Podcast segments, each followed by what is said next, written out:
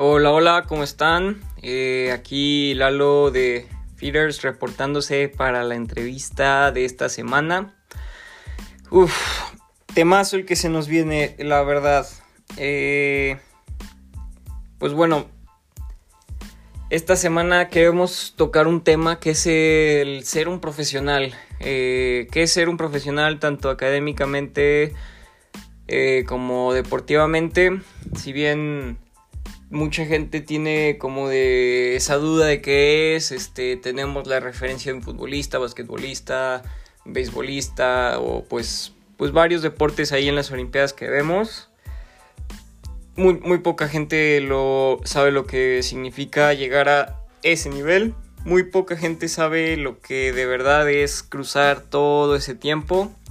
Pero bueno, eh, espero estén teniendo una muy buena semana ese es el tema. Y pues bueno, eh, como han estado viendo en las historias de la semana, la semana pasada se anunció quién va a ser el invitado de esta semana. Y la verdad que estamos pues muy muy contentos, muy pues sorprendidos. Eh, la verdad es una persona que pues yo en lo personal admiro. Es una persona de mi edad.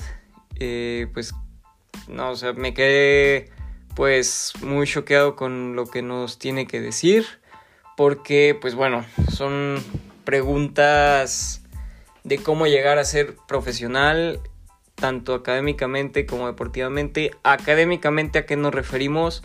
Pues a estudiar una licenciatura o grado como se conoce allá en España. Y pues bueno, esperemos disfruten mucho esta entrevista. Si bien no pudimos abarcar muchísimos temas, no pudimos abarcar mucho, pero creo que lo que se abarca en este momento es de calidad. O sea, son preguntas, dudas que ustedes nos dijeron y pues están dentro de la entrevista. Es una persona, un tipazo, una filosofía, una mentalidad de campeón, de grande, que pues si bien aquí en México muy poca gente la tiene y la comprende al mismo tiempo porque es muy fácil decir y hacer, o hacer es muy difícil. Muy, es muy fácil decir y hacer es, yo creo que lo en donde más escatima la gente en realizar las cosas. Pero bueno, eh, el invitado se llama Diego Méntrida. Eh, no sé si pronuncié bien su apellido, Diego Méntrida. Eh, pues bueno, ¿quién es él? Él es un triatleta español que ha competido en competencias internacionales nacionales de allá de España. Eh, yo creo que está entre los top de, de, mi edad, de mi categoría, en, pues en su país. Y pues en un futuro va a, va a dar muchísimo de qué hablar. Eh, ya dio de qué hablar y pues sigue preparándose. Yo veo que entrena como un pues como un elite, como un profesional. Pero bueno, vamos a ver qué nos tiene que decir acerca de todo esto. Espero la disfruten. Hola Diego, ¿cómo estás? Eh, pues bueno, muchísimas gracias por estar aquí en, la entrevista de esta semana. Eh, muy, muy contentos de verdad. Eh, pues bueno, vamos a empezar con la entrevista. Y la primera pregunta dice, ¿qué fue lo que te motivó a hacer triatlón y a estudiar lo que hoy en día estudias? Dale, encantado. Bueno, eh, yo empecé a hacer triatlón en 2014, hace seis años, cuando me fui a estudiar a Canadá y eh, al volver, pues allí había estado practicando varios deportes y me apetecía probar algo nuevo. Y bueno, tenía un primo en Alcobendas, que es donde vivo, que Madrid, que ya hacía triatlón y me convenció para, para probarlo, para acercarme y, y lo probé. Fui un día a nadar y a correr con los del equipo y la verdad que me gustó bastante y pues me enganché desde ese momento y la verdad que los estudios siempre me ha gustado todo el mundo del deporte. Entonces siempre he querido hacer algo relacionado con el deporte y desde pequeño me gustaba también eh, la fisioterapia y todo lo que conllevaba pues tratar lesiones y ese tipo de cosas. Así que al final eh, tenía muy claro desde pequeño que quería estudiar este doble grado que es el de ciencias del deporte y fisioterapia. Y pues bueno, eh, que bueno, esta es un pues como, como ya comentamos en la en la entrevista con Chuy, pues es una forma muy orgánica, muy bonita de empezar a hacer algo, eh, algo pues fuera de lo cotidiano se convierte en algo cotidiano al final de cuentas. Eh, pues bueno, ya eso fue un repaso de las pasiones de Diego, eh, muy muy interesante, una forma de empezar a hacer las cosas y pues bueno, hoy por hoy Diego, ¿qué, ¿qué hace a Diego lo que es Diego el día de hoy? Bueno, pues sí, soy un madrileño de 21 años. estoy en cuarto año de, de, carrera de fisioterapia y ciencias del deporte. Eh, hago triatlón desde hace seis años y bueno, actualmente pues cada año he ido mejorando un poco más y la verdad que eh, no soy eh, deportista profesional, pero entreno muchas horas y, intento competir al máximo nivel que puedo.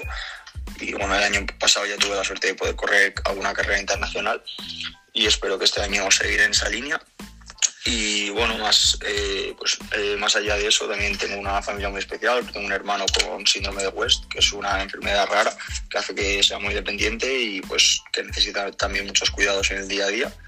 Y eso sería un resumen. Pues bueno, eh, yo creo que aquí se toca un tema, pues, interesante, ya que, pues, por lo general aquí en México, en Latinoamérica, México, desde mi punto de vista, se le considera profesional en el triatlón a aquel que compite como elite, que, que entrena pues como, como tal, como un profesional. Eh, yo veo que entrenas bastante. Eh, pues bueno, eh, ¿tú, ¿tú te consideras profesional? La verdad que ahora mismo no me considero un atleta profesional porque yo creo que para considerarse atleta profesional hay que vivir del deporte y bueno, yo ahora mismo pues aparte de estar estudiando una carrera universitaria no saco dinero suficiente del deporte como para poder vivir de ello. Entonces no me, no me lo consideraría. Sí que es verdad que a lo mejor por la cantidad de horas que entreno o un poco por el estilo de vida que llevo, que intento pues, darle mucha importancia porque es muy importante para mí el deporte, pues sí que podría asemejarme a, a un deportista profesional, pero yo creo que no, ahora mismo no, o sea, no, no me puedo considerar un deportista profesional. Wow, eh, la verdad que pues una respuesta pues muy muy bien fundamentada, bien pensada, eh, pues yo creo que aquí hace como que nos brinca mucho la idea porque si bien es una persona que entrena muchísimas horas a la semana, eh, tiene una dedicación, tiene dos, dos, carreras y un deporte que, que practicar y pues la verdad que pues muy muy buen pensamiento se me hace pues, wow. Eh, claro, hace cambiar muchas cosas dentro de la cabeza, hace que se muevan, pues ahí varios pensamientos, pero de verdad, pues muchas felicidades, ese pensamiento me gustó mucho, si bien mucha gente ya vive, pues muchos triatletas viven de, del deporte, eh, si bien tú me dijiste no, no te consideras profesional, eh, pues qué padre, pues que tengas como que bien bien, bien fundamentado lo, hacia dónde vas.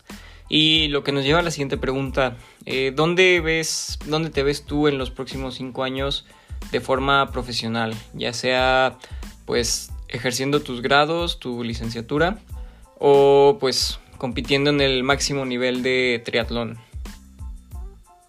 es una pregunta un poco más complicada porque, bueno, la verdad que yo creo que a cualquier deportista le gustaría pues, decir que en el futuro está compitiendo al máximo nivel y intentando ir a unos juegos, intentando correr campeonatos del mundo. Y yo la verdad que en cinco años pues me veo con la carrera acabada ejerciendo de algo relacionado con mi carrera, pues por algo le he estudiado, que es algo que me gusta. Y bueno, si puedo seguir compitiendo al nivel que estoy ahora o algo más, pues eh, yo creo que estaría satisfecho. No sé, no sé si de forma profesional y sacando dinero de ello o no, pero bueno, eh, seguramente pues eh, compitiendo al máximo nivel y sobre todo trabajando de algo relacionado con lo que estoy estudiando. Ah, sí, claro, pues sí, yo también concuerdo con eso. Como deportista quieres comerte al mundo, quieres llegar a lo máximo, este, pero pues también estamos estudiando, estamos haciendo algo de, pues, por nuestras vidas, que si bien al fin de cuentas vamos a terminar, este, pues teniendo, teniendo un trabajo sobre lo que estudiamos, eh, la verdad a mí desde chiquito se me inculcó eso, el, el deporte es una forma, es un estilo de vida, así como ya lo mencionaste. Eh, también, pues, ¿cómo, cómo explicarlo? lo que estudias es lo que te va a, a fundamentar en tu vida. Entonces, eh, se me hace muy, muy buen pensamiento. La verdad, muchas felicidades. Eh, pues bueno, siguiente pregunta va más relacionada hacia triatlón, hacia, hacia tu deporte. Eh, ¿Cuál de las tres disciplinas del triatlón disfrutas más? Bueno, la verdad que es una pregunta difícil porque, bueno, obviamente al hacer triatlón me, me gustan las tres disciplinas, pero sí es verdad que siempre me ha gustado más la carrera, también porque se me ha dado un poco mejor siempre que la natación y el ciclismo, aunque bueno, ahora le estoy montando más en bici y le estoy cogiendo más gustillo y no sabría elegir muy bien entre la carrera y la bici. Y bueno, la natación como me ha costado un poco más, no es que me guste, no me guste, sino que bueno, siempre me ha, me ha costado un poco más de esfuerzo, pero y es un, un deporte, una disciplina un poco más sacrificada, pero obviamente me gustan las tres. Eh, pues sí, claro, cada, cada disciplina tiene su chiste. Eh, a mí, en lo personal, la carrera, eh, el atletismo, siempre fue mi coco. Eh, la disfruto mucho y todo, pero yo creo que la natación y el ciclismo son mis pasiones, mi, lo que pues, me gusta hablando deportivamente. pues bueno, la siguiente pregunta va relacionado hacia las horas de entrenamiento aproximadas. Ahí si nos pudieras dar un promedio, algo, una aproximación. Eh, yo digo que cada, preparación es diferente. Y pues bueno, sí nos interesaría saber a varios como cuántas horas de entrenamiento tienes en promedio, este, según, según sea la temporada. Yo tengo entendido que por, pues por la época del año y todo se tienen las cargas. Eh, también porque nos preguntan que cómo administras tu tiempo estudiando y entrenando como, como entrenas, vaya. Eh, bueno, en relación a eso, al tiempo que entreno, eh, varía mucho del momento de la temporada, de la semana, de pues estás en un microciclo de carga, de un poco de todo. Lo normal ahora mismo, pues eh, a lo mejor entre 20, 22, 22 horas, o una semana menos, pues si compito a lo mejor pues bajo el volumen y hago 18 o 20 horas y si no compito, pues a lo mejor subo a 24 o 25 horas, o más o menos entre esos márgenes. Y bueno, sí que es verdad que al final yo creo que es muy importante organizarse para, para tener tiempo para, para los entrenamientos, que son eh, una gran parte del día y pues, la universidad también te quita muchas horas, pues sobre todo tengo que desplazarme hasta la universidad, ir a las clases prácticas teóricas y es, a veces es complicado, pero bueno, lo bueno del triatlón es que pues eh, muchas veces entreno solo, entonces me puedo eh, planificar a mi antojo, pues si quiero nadar por la mañana o por la tarde o si quiero correr a mediodía y me lo puedo organizar y planificar de la mejor manera para que me dé tiempo a hacerlo todo al igual que bueno, pues con la familia también sé que por la mañana tengo que estar en casa o a ciertas horas y al final te lo organizas todo y va un poco en función de las clases de la universidad, los entrenamientos, al final pues se encaja de la mejor manera posible. Wow, sí, claro. Eh, estar estudiando en la universidad y estar siguiendo un plan de entrenamiento es complicado.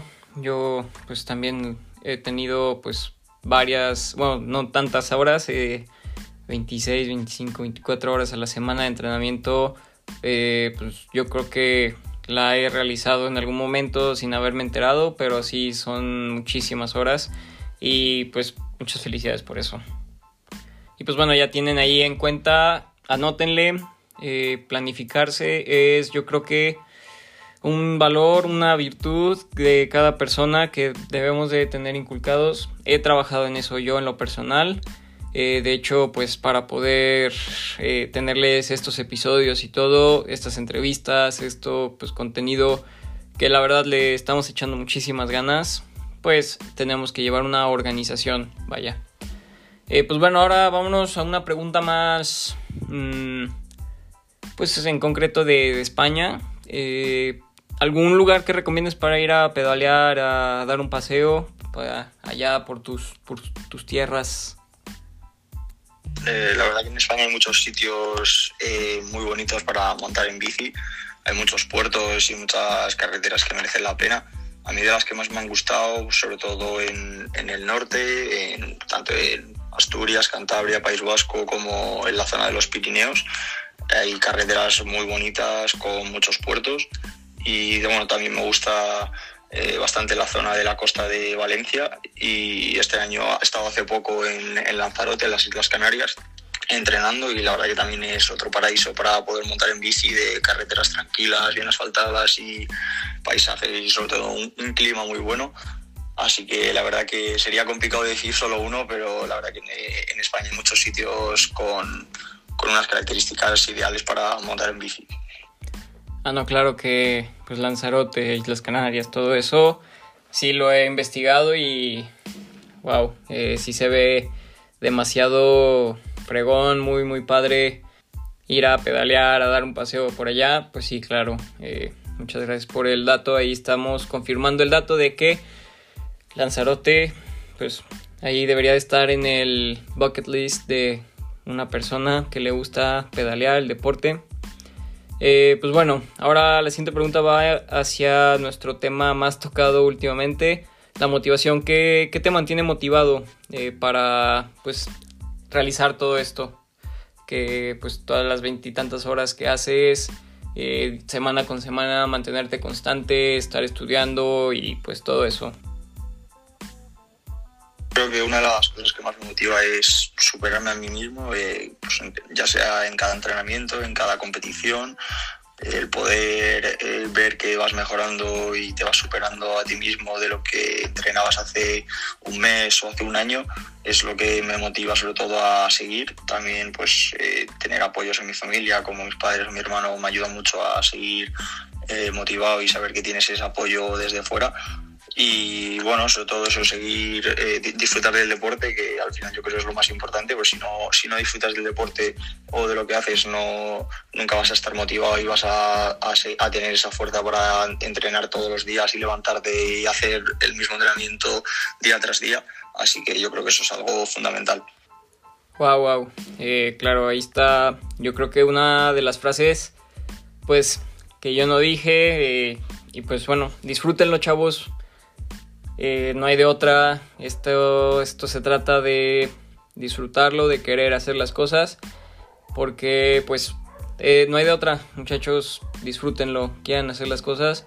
Los números claramente motivan muchísimo, muchísimo. Eh, si podemos tomar un tiempo y registrar la distancia, una frecuencia cardíaca en cierto paso, cualquier cosa, cualquier cosa medible que se pueda mejorar. Hay una frase ahí en el equipo de Aquiles eh, pues lo único que no se mide no se puede mejorar, algo así. Y pues es la verdad, eh, si no lo mides pues no puedes mejorarlo. Eh, pues muy muy buen, muy buen motivador, la verdad. Lo considero muy muy fregón.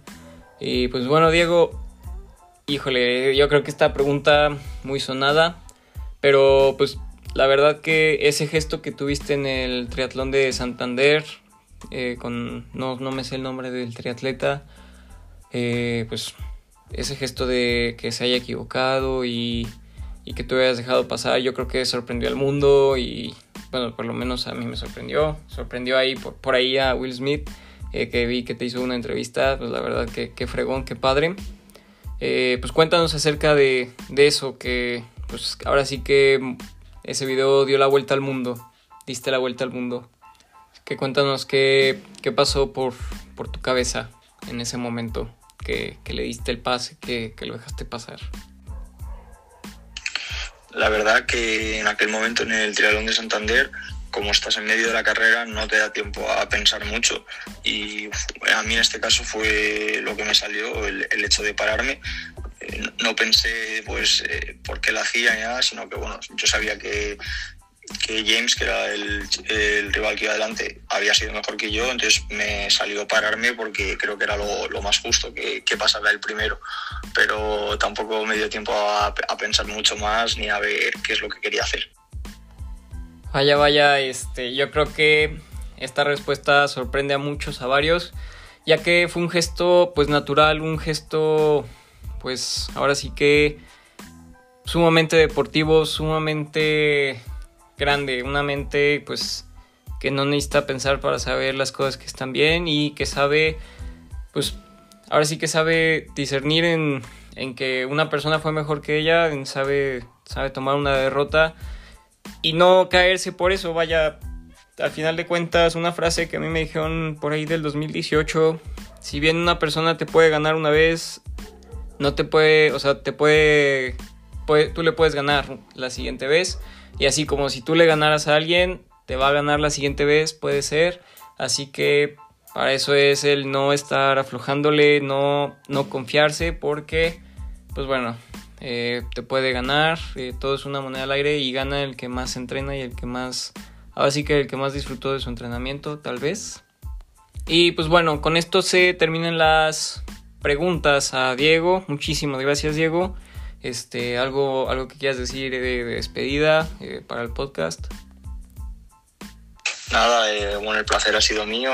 un abrazo para vosotros, para Fitters. Espero que lo escuche mucha gente del programa y bueno, que sigáis haciendo entrevistas a mucha gente que estaré ahí atento escuchando. Así que nada, un abrazo.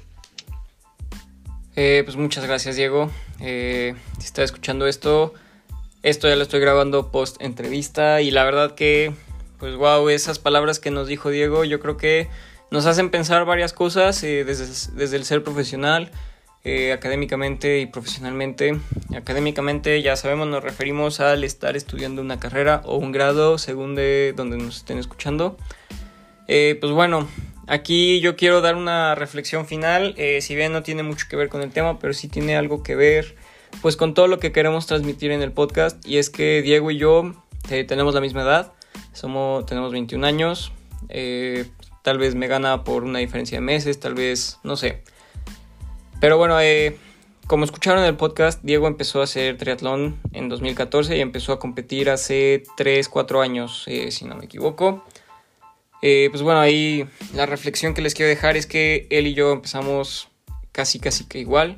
Si bien no es el, no es el mismo trayecto, no son las mismas altas y bajas ni nada, pero les puedo decir algo que de verdad me gustaría que pensaran. Bueno, son dos cosas, ahorita vamos con la segunda. Y es que Diego de verdad quiere llegar a ese nivel y quiere llegar a sus grados de, licenciatura.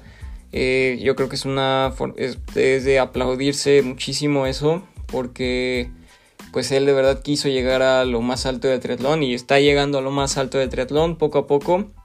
Y pues bueno, yo tengo pues también mis deseos, eh, yo también tengo mis metas, no se crean que, que aquí estoy este, tirándome yo solo. Pues claro que no, yo tengo mis metas.